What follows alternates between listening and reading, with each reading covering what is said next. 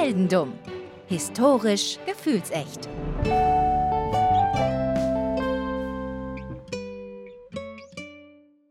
Hallo Philipp.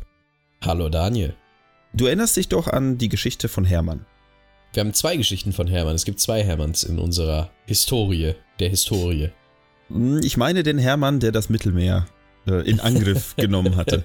Ja, natürlich erinnere ich mich an den, ja. Der war, sagen wir mal, ein. Ähm, er war seiner Zeit voraus. Ja, total. Hätte er sein Vorhaben durchgezogen, hätten wir heute vielleicht, äh, sagen wir mal, die Geschichte, die ich dir heute erzähle, dort wiedergefunden. In diesem Mittelmeer, in diesem trockengelegten. Genau. Also Ach. zumindest Teile dieser Geschichte. Nein, da bin ich aber mal gespannt. Suchen wir nach Atlantis? Spielen sie auf dem Meeresboden irgendwie? Atlantis nicht, Meeresboden ja, aber wir kommen dazu noch. Okay. Du erinnerst dich aber auch an die Geschichte von Aeschylus. Von Aeschylus, dem äh, das äh, Zeug, diese, dem die äh, Schildkröte auf den Kopf gefallen ist. Genau. Er hatte ja sehr viel zu tun mit den Persern damals. Ach so, ich dachte mit den Weinreben oder sowas. Ja, mit- hatte mit jetzt denen nur das auch. in Erinnerung. Ähm, nee, der hatte ja, der hatte ja das Pech oder Glück, wie auch immer man es sehen möchte, ähm, äh, mit den Griechen gegen die Perser zu kämpfen. Ne? Und das war ja die Ecke, so ein bisschen nördlich vom Mittelmeer und zwar im äh, Ägäischen Meer. Das ist ja da die Ecke, wo die ganzen griechischen Inseln drin sind. Ne? Mhm. Dahin begeben wir uns heute. Und zwar ungefähr, oh, lass mich nicht lügen, so 400 und ein paar zerquetschte Jahre nach Aeschylus. Okay, äh, jetzt weiß ich allerdings nicht mehr genau, wann Aeschylus war. Der war äh, knapp 500 vor Christus. Also sind wir kurz vor Christus. Wir sind kurz vor Christus. Okay. Speziell heute sind wir 74 vor Christus. Also Mhm. schon noch ein Stückchen entfernt, aber wir nähern uns auf jeden Fall. Der Opa lebt schon. Der Opa, der Opa lebt schon, genau. Obwohl, nee, kann ja, ja doch, kann Ja, doch wer, sein. wer, wer weiß. Man weiß wer, es nicht. Welcher Opa? nicht. Wir wollen ja auch keine religiösen Gefühle verletzen. Naja, auf jeden Fall sind wir äh, 74 vor Christus. Wir sind im Ägäischen Meer und wie gesagt, da sind diese ganzen griechischen Inseln verteilt. Und nördlich von, ähm, von Kos liegt eine Insel, die nennt sich Pharmakosini. Und dort bist du unterwegs. Ich wohne da. Du, also ich sag mal so, wohnen ist schwierig, denn du bist meistens Okay. zu Schiff unterwegs. Oh nein, nicht schon wieder Boote. Ja, ein bisschen Boote muss schon sein. Ah. Aber heute verbringen wir nicht so viel Zeit auf Booten. Aber es wird ein bisschen was damit zu tun haben. Du hast gerade gesagt, ich, hab, ich wohne nicht auf der Insel, weil ich meistens auf Booten bin.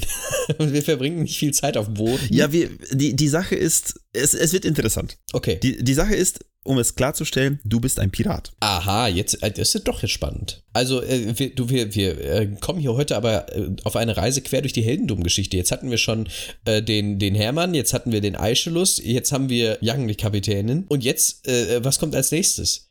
Vielleicht laufe ich noch einen Marathon irgendwie und werde dann äh, im Straßengraben liegen gelassen? Wer weiß. Ja, ich weiß. Ich weiß und ich werde es dir erzählen. Okay. Naja, du bist wie gesagt Pirat, aber wie, wie du schon so ein bisschen angedeutet hast, kein typischer, so wie wir uns das vorstellen, äh, karibischer Pirat. Ne? Also vielleicht so ein bisschen äh, wie die chinesischen Piraten. Du bist halt, du bist jetzt nicht der Holzbein-Augenklappen-Mann. Ich habe zwei Holzbeine und zwei Augenklappen. Exakt. Du, du kannst nicht gehen und du kannst nichts sehen.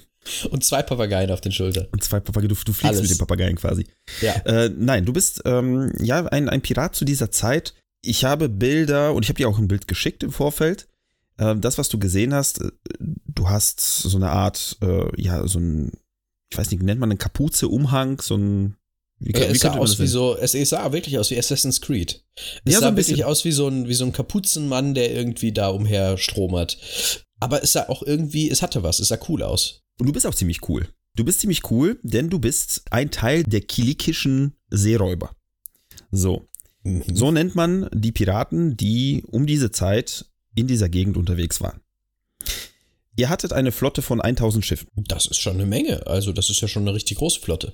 Das ist eine große Flotte, vor allem Eine wenn man flotte bedenkt, was, äh, was für ein Gebiet das ist. Ne? Das ist ja äh, quasi jetzt zwischen der heutigen Türkei und Griechenland, ne? Mhm. diese Wasserecke. Da seid ihr unterwegs. Ihr habt 400 Stützpunkte. Und diese Stützpunkte sind komplett, äh, so wie ich das gesehen habe, ähm, im Mittelmeerraum verteilt. Also nicht nur jetzt im Ägäischen Meer, sondern auch ein bisschen weiter südlich davon. Und ihr, wie ich schon sagte, seid keine typischen Piraten. Ihr seid eher Poser. Das heißt, so wie diese Leute, die sich so einen fetten Mercedes ausleihen für ein Wochenende, um damit durch die Innenstadt zu fahren. Ja, so ähnlich. Das wäre heutzutage, das, das wärst du heutzutage, ja. Aber Okay. Damals hast du dir deinen Reichtum, den du zeigst, ja, hast du dir auch verdient. Ah, okay. Man erzählt, diese Piraten, das waren welche, die, wie gesagt, sehr viel nach außen gezeigt haben, was die alles haben.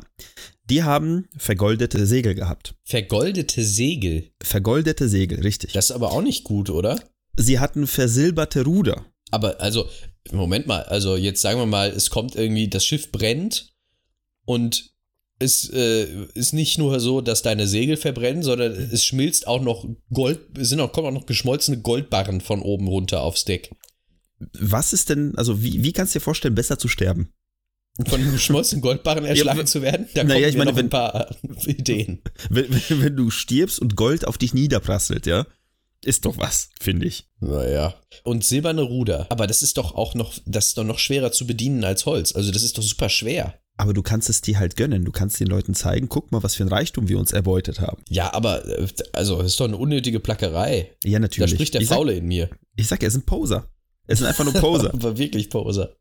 Und was ihr noch hattet, sind Sonnendächer auf den Schiffen. Die waren aber purpur. Purpurne Sonnendächer, natürlich. Hatte ich auch noch so zwei äh, Frauen mit so Palmwedeln um mich herum die ganze Zeit. Und die mir auch so, die mir dann auch so einen, so eine, wie heißt das eigentlich so bei Weintrauben? So eine Staude. Nee, wie heißt denn das? Doch, ich glaube schon. So, so, eine, so, wo ich dann nur so abbeißen muss. Genau, genau. Ja. Das, ich, also ganz ehrlich, wenn es sich jemand leisten konnte, dann wahrscheinlich ihr. Also du und deine Piratenkumpanen. Und deswegen habt ihr es auch gezeigt. Ne? Und äh, wie gesagt, ähm, äh, auch, auch die Sonnendächer, also Purpur hat man damals ja die Farbe quasi, um die überhaupt zu bekommen, musste man Seeschnecken, an Seeschnecken rankommen. Ich wüsste noch nicht mal, wie man an die rankommt. Klar, natürlich über Fischen oder beziehungsweise Leute bezahlen, die das halt irgendwie machen. Ne? Das ist ja irgendwie deren Sekret oder sowas. Von daher ist das damals, das war ja, we- wenn du reich warst, dann hattest du das. Ne? Also diese Kombination Ja. aus den drei Sachen. Ich meine, besser konntest du nicht zeigen, wie reich du bist. Naja, du bist halt einer von denen. Ich habe keinen Namen, denn ich kann mich jetzt nicht auf einen von diesen Piraten zurückrufen, also zurückführen quasi. Ne? Also es, es, du Mhm. bist einer von denen. Und wie gesagt, ich habe keinen Namen, du kannst dir gerne einen Namen ausdenken. Hans. Du bist Hans. Hans der Pirat. Mit seinem, Nee, mit seinem Silberpaddel. Hatten, hatten, hatten wir schon mal einen Hans bei, bei Heldendum? Ja, den, den äh, Turbo Hans. Ja, gut, Den- das ist dann, dann, dann nehmen wir nicht Hans, dann nehmen wir, äh, scheiße, jetzt wollte ich Günther sagen, die hatten wir auch schon. Der Jürgen, der Jürgen. Der Jürgen. Jürgen, der, der Pirat mit dem Silberpaddel. Richtig. Vor Christus. Vor Christus. Ihr hattet, neben der ganzen Piraterei, hattet ihr auch noch so ein Hobby. Ich nenne es mal Hobby. Machen wir Sorgen. Du brauchst dir keine Sorgen machen. Also die Zeit 74 vor Christus ist die Zeit, wo nicht das Römische Reich, sondern damals noch die Rö- Römische Republik ganz groß war. Und ihr hattet, wenn ihr irgendwelche Schiffe euch äh, ja vorgenommen habt, die zu, zu entern und die zu ähm, übernehmen, hattet ihr auch die Gefangenen genommen. Oh, also beziehungsweise die Crew gefangen genommen, so rum. Mhm. Und die Crew, das waren meistens irgendwelche Seeleute, aber auch oft einfach Leute, die tatsächlich High Society Römer waren.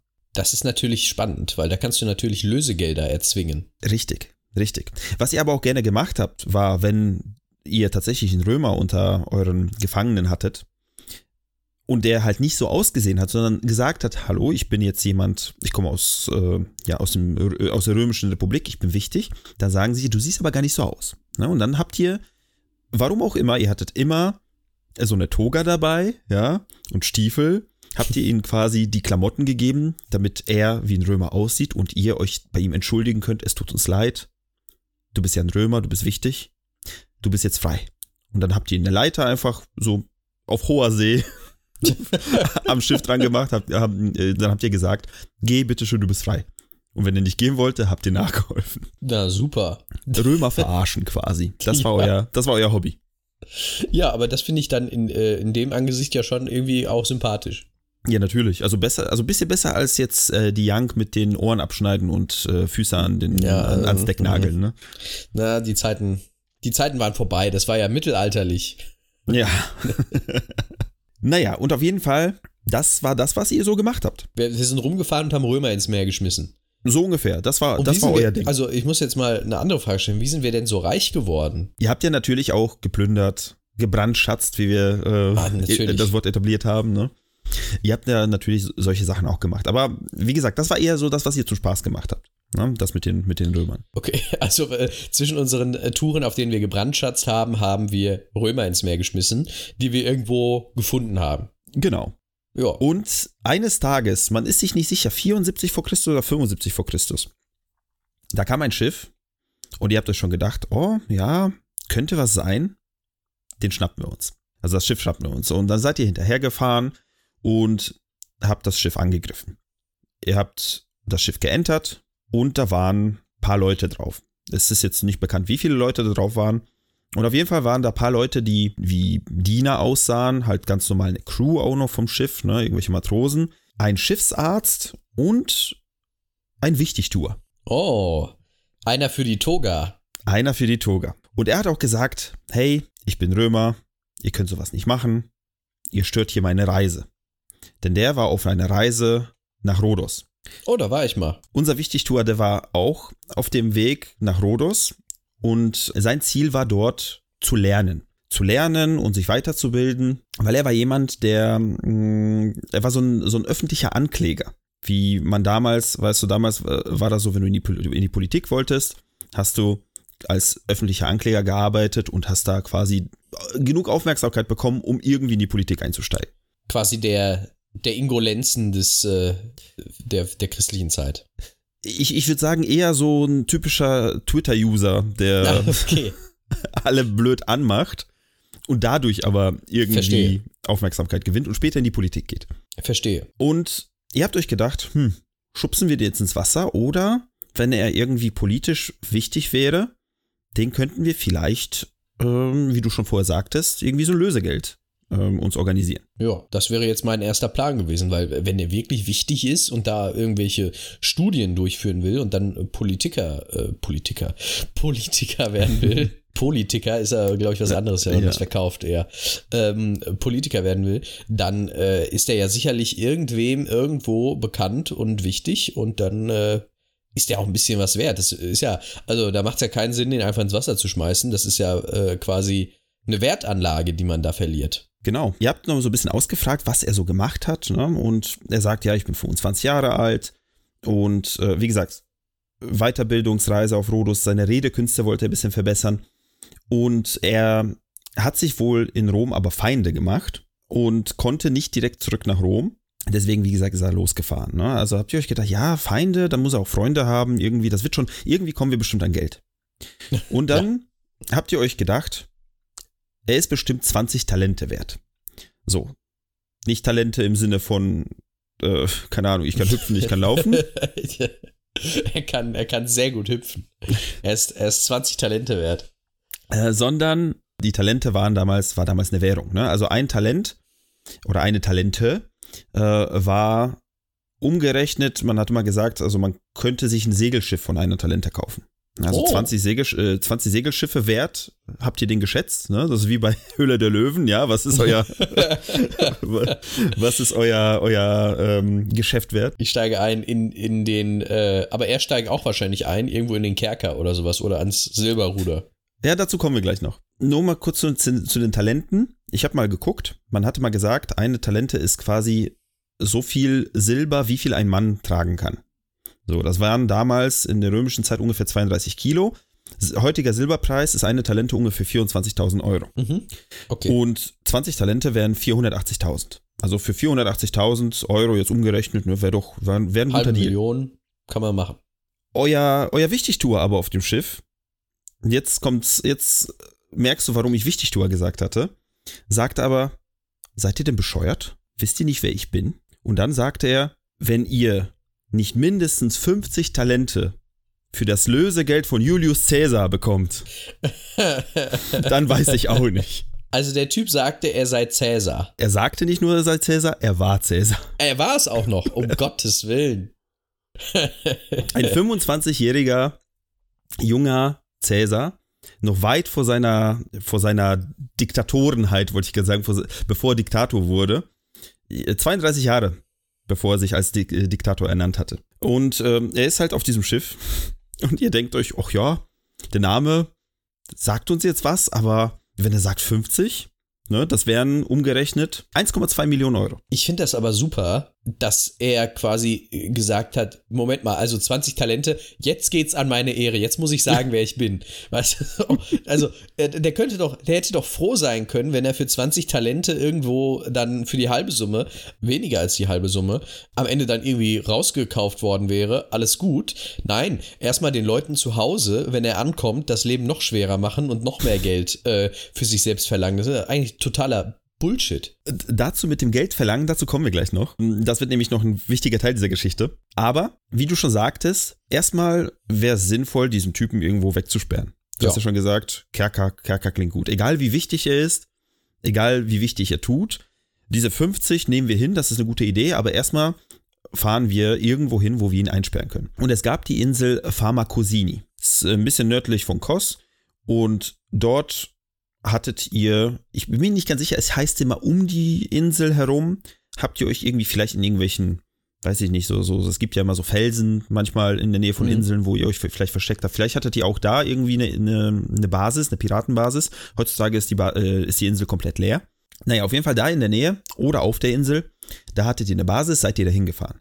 So, natürlich habt ihr ihn eingesperrt und habt euch gedacht, 50 Talente ist ein guter Deal. Lasst uns das Geld mal irgendwie eintreiben. Cäsar guckt euch an und sagt, ja, Moment, ich kläre das. Okay. Er hat seine Crew genommen, hat all seine Leute da zusammengetrommelt, die halt mit natürlich äh, gefangen wurden und hat gesagt, ihr alle, bis auf jetzt zwei Diener von mir und den Leibarzt, ihr fahrt jetzt nach Kleinasien, also heutige Türkei, und sammelt dort das Geld ein.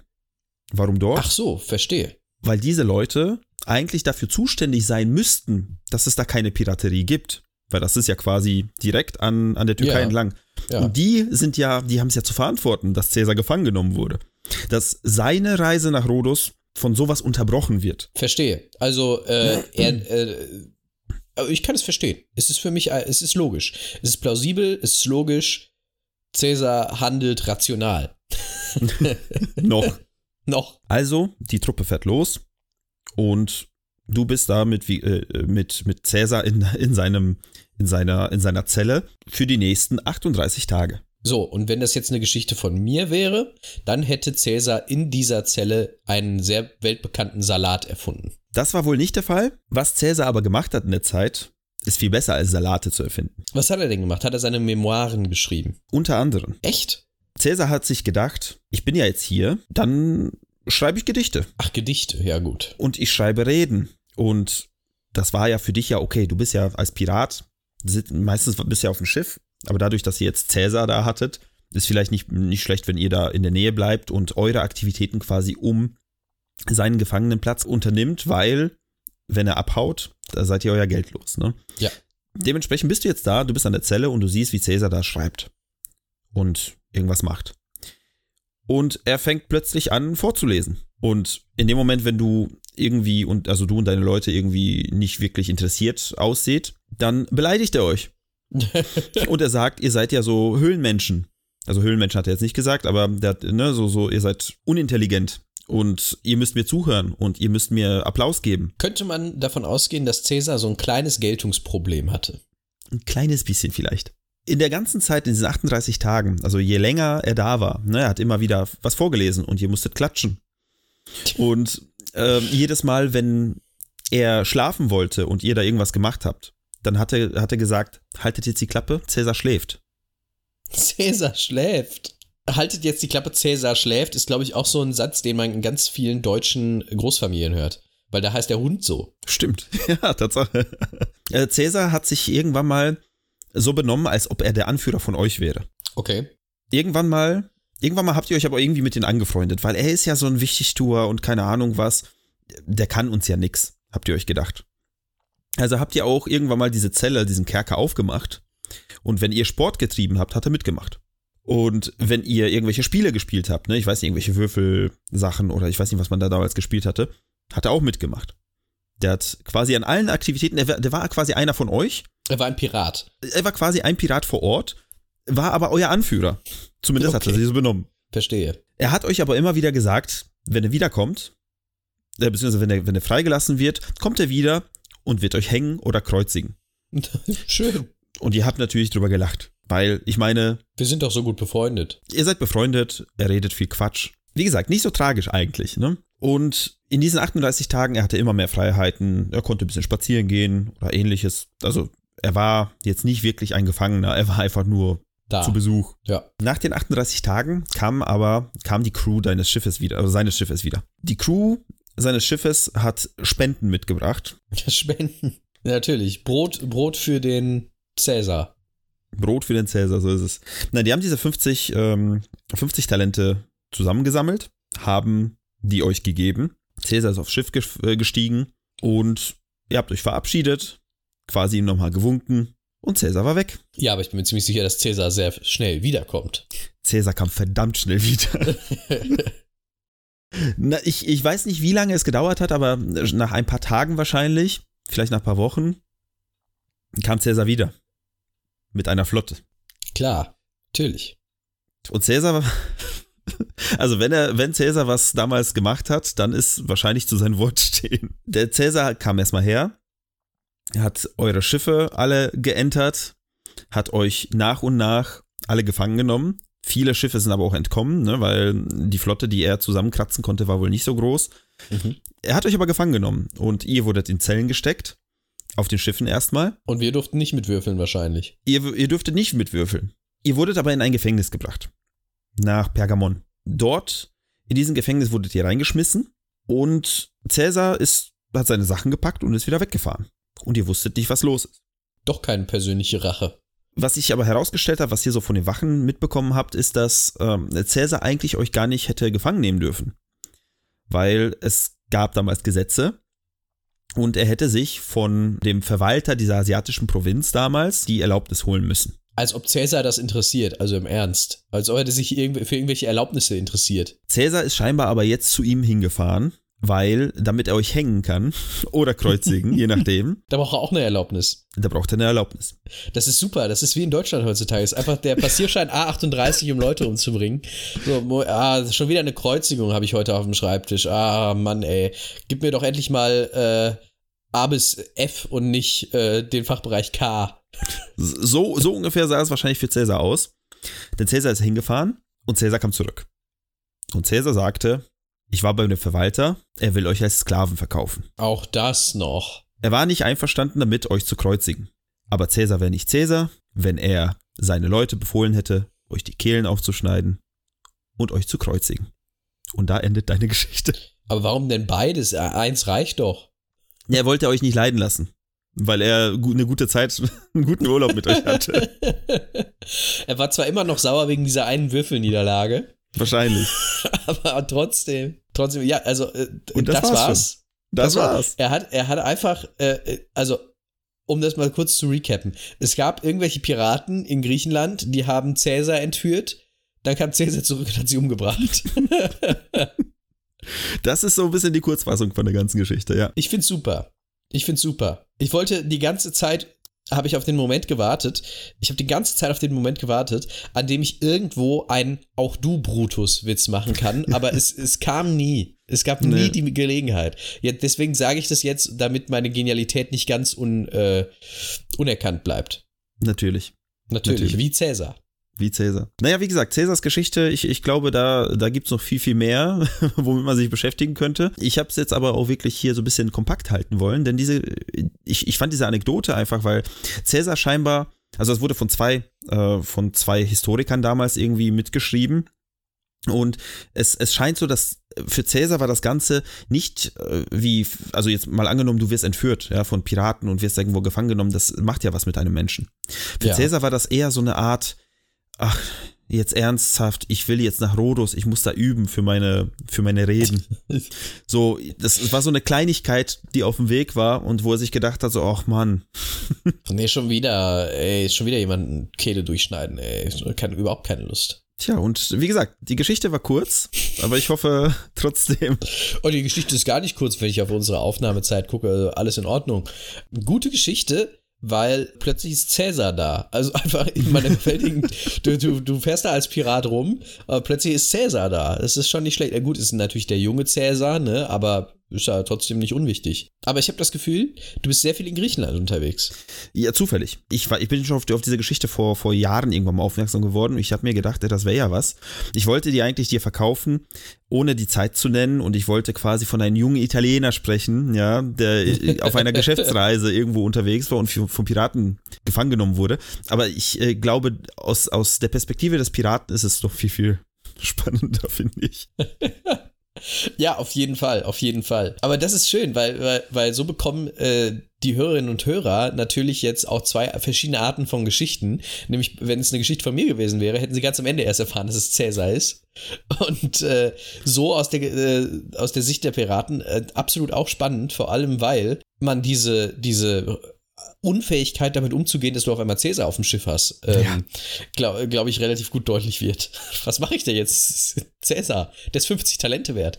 Und vor allem ist es, es, es gibt ja dieses, dieses immer was wäre wenn Szenario. Also was wäre, wenn die sich gedacht hätten, ach ja, so, so, so eine Labertasche, wir befreien ihn und schubsen ihn mal vom Schiff. Ja, ja, leider, also was ist leider, ich weiß ja nicht.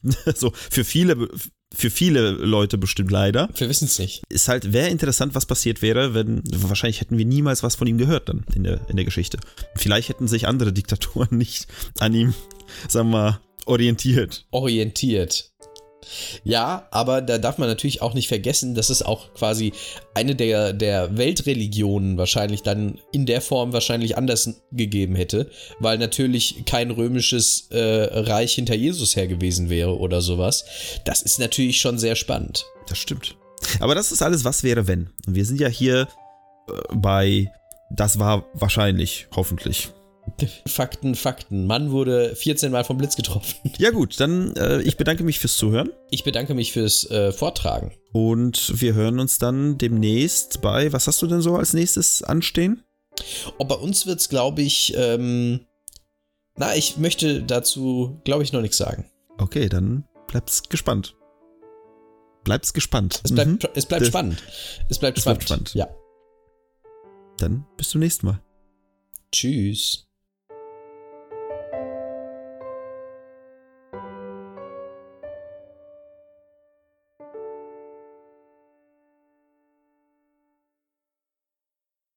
Das war Heldendum, ein Podcast von Philipp Kalweit und Daniel Sibisiuk mit Musik von Enrico Waschenko. Mehr Infos zum Projekt findet ihr in den sozialen Medien oder auf heldendum.de.